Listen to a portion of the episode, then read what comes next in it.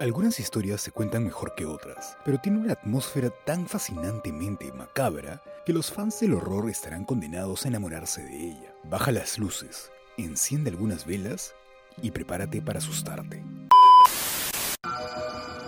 What would happen if you opened that cabinet for the world to see? We are about to find out.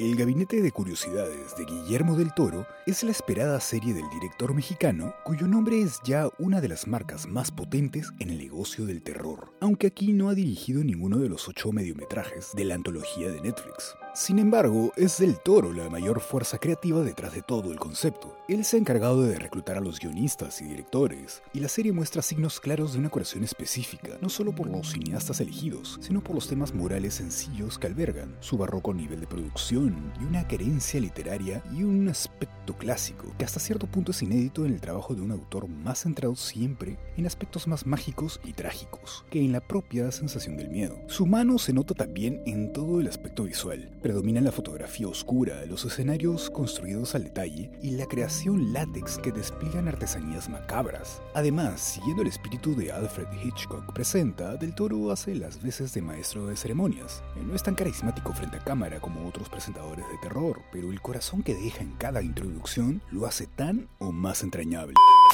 Lote 36 el objeto asociado a ella es la llave que abre el depósito. Al parecer, escribió este relato a raíz de una experiencia propia en la que se puso a la venta el contenido de un depósito a su nombre sin su permiso, así que de ahí los visos de realidad. Ratas de cementerio. Estamos ante el episodio más corto y más conciso de esta primera colección de relatos, y en verdad su breve duración le sienta fenomenal, dado que se trata de una historia que explora temas como la avaricia y la claustrofobia. La autopsia. Es una historia redonda, muy bien estructurada en actos que nos llevan hasta una resolución memorable. Eso sí, no es apta para todos los estómagos y contiene secuencias muy brutas de las que casi obligan a apartar la vista. Eh, no se puede pedir más. Las apariencias.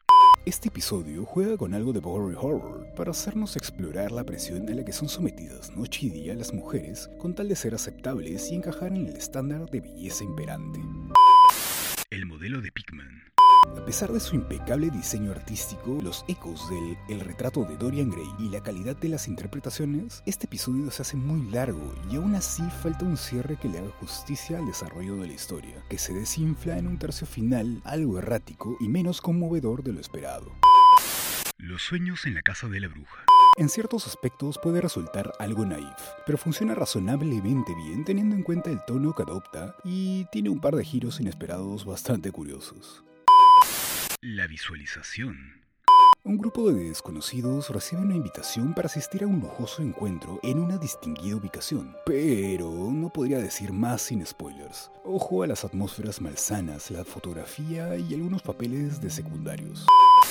El murmullo muy bien ambientado en un momento muy concreto para que el uso de la tecnología sea limitado, pero relevante para crear atmósfera de tensión y sobre todo de una exquisita delicadeza a la hora de hablar del duelo y de la despedida de un ser querido. Espera, ¿todavía no me sigues? De paso, también métele 5 estrellas al podcast. Sigo. Exuda un seductor aire de misterio, tosca pero llena de energía, con ideas interesantes, escenarios evocadores y algunas interpretaciones memorables dispersas en sus ocho entregas. Es una golosina de Halloween de la que definitivamente querrás más. Welcome to my cabinet of curiosities. Este podcast es una producción de Vibes, Sound Design House.